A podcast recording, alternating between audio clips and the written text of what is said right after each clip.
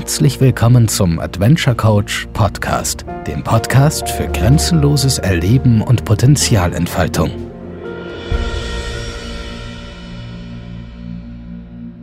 Herzlich willkommen zum heutigen neuen Podcast am 24.11.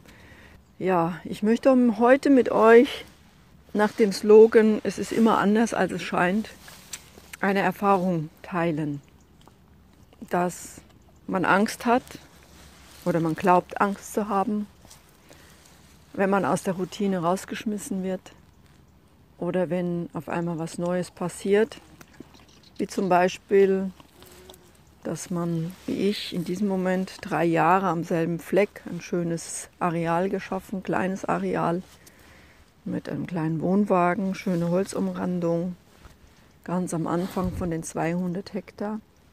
Und auf einmal passiert was, was nicht meinen Vorstellungen entspricht. Ich möchte jetzt nicht weiter darauf eingehen, weil es nur darum geht, dass es immer anders scheint, als es eigentlich ist. Ich bin natürlich damit in Resonanz gegangen, weil ich meinen Bereich gefährdet gefühlt habe. Auf meine Art und Weise, weil ich natürlich auch, je länger man an einem Ort ist, seine Vorstellungen unbewusst aussieht und alles, was da nicht passend ist, eine Bedrohung darstellt in erster Linie. Auf jeden Fall sah ich mein Areal ein wenig in Gefahr und natürlich auch eine Gefährdung meiner Pferde, dass ich sie hier wegnehmen müsste aus diesem selbstständigen, gruppendynamischen, äh, wirklichen Pferdeleben und geschmückt und gepaart natürlich von ehemaligen Erfahrungen. Oh je, jetzt brauchen wir wieder was Neues. Auf jeden Fall hat sich jetzt herausgestellt, nachdem ich ein paar Tage gewartet habe und ich reagiere meistens emotional, was könnte das denn jetzt eigentlich für mich bedeuten? Und nach längeren, ja auch eine Art von Meditationen kam ich natürlich wie ein Blitz, ja klar, ich ziehe einfach paar hundert Meter weiter in die Natur. Dort habe ich mehr Ruhe. Ich komme genauso zu den Pferden. Ich bin genauso in der Gruppe. Ich habe ein ruhigeres Areal, weil am Anfang war ich unten an der Straße, da sind ziemlich relativ viele Autos reingefahren. Ich war beobachtet, der Bewohner, der hier noch lebt, kann sich beobachtet gefühlt haben. Die Firma, die neuen Besitzer bekommen hat, hat natürlich die Angestellten, die mit dem Autos rein und rausfahren.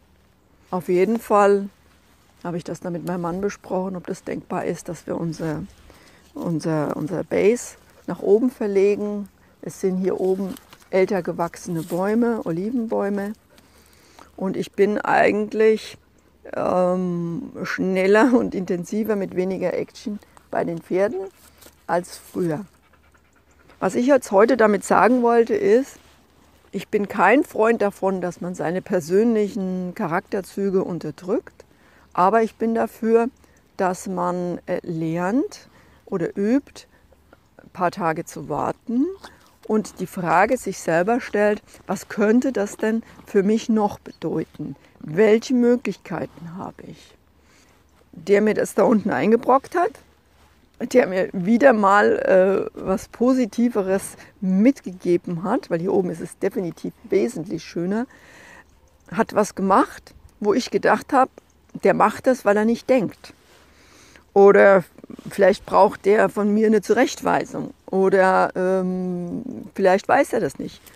Aber ich glaube, dass die ganze Geschichte noch viel, viel persönlicher ist. Ich glaube nämlich, dass jeder das bekommt, was für jemanden das Beste ist. Und jeder darf in seiner Zeit die Veränderung annehmen oder aber auch sagen, ja, ich habe es erkannt, aber ich möchte gern unten bleiben, um bei dem Beispiel zu bleiben. Oder wenn mir einer vor die Nase baut und noch mehr baut und noch mehr baut und ich merke, dass ich ähm, ja, mir das ganz anders vorgestellt habe mit diesen ähm, schönen Aussicht. Dann muss ich nicht gleich das Haus verkaufen und ausziehen, aber ich darf mich ärgern, das ist ganz wichtig. Unpersönlich ärgern, das ist eine Übung. Nicht sich nicht angegriffen fühlen, aber ich darf auch sagen, ja, was hat denn das für eine Botschaft? Ja?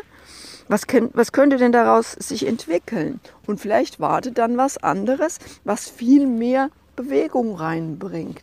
Oder wenn einer die Bewegung nicht mag, dazu sind wir ja wirklich alle anders, äh, vielleicht heißt es auch, damit mehr Ruhe reinkommt. Also wir wissen es nicht. Das, das möchte ich damit einfach sagen.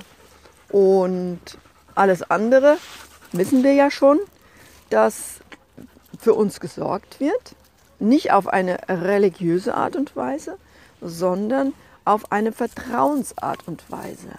Ja?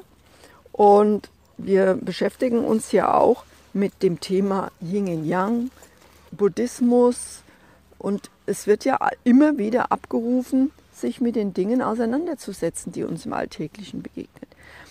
Und doch, wenn wir alle Erfahrungen, alle Informationen zurückverfolgen, sind wir diejenigen Einzelnen, also wirklich die einzelnen Bauern im Schachspiel, die das Spiel machen. Also das heißt, nur wir können unsere Position verändern, auch wenn wir glauben, wir wären nur ein kleiner Teil von der, von der ganzen Substanz, denke ich und möchte das einfach jetzt abschließend dazu sagen, dass auch kleine Bewegungen große Wirkung haben können. Ihr habt schon mal einen Eindruck auf meiner Internetseite, wie meine Pferde hier leben und wie ich hierher kam. War wirklich wunderbare Ruhe. Und mein Araber hatte kein Interesse, mit mir irgendwie Kontakt aufzunehmen. Und nach diesem Gespräch jetzt, nach diesem Podcast, ähm, ist er bereit, weil ich das, sagen wir mal, von der Aura, die Pferde sehen die Aura des Menschen, sie spiegeln die Aura wieder, hat er jetzt Interesse, nachdem ich das erkannt habe, das losgelassen habe, ist es wie so ein Schein, der von mir geht und das Pferd kommt tatsächlich und begrüßt mich. Und nimmt seinen Platz ein und zeigt seine Präsenz.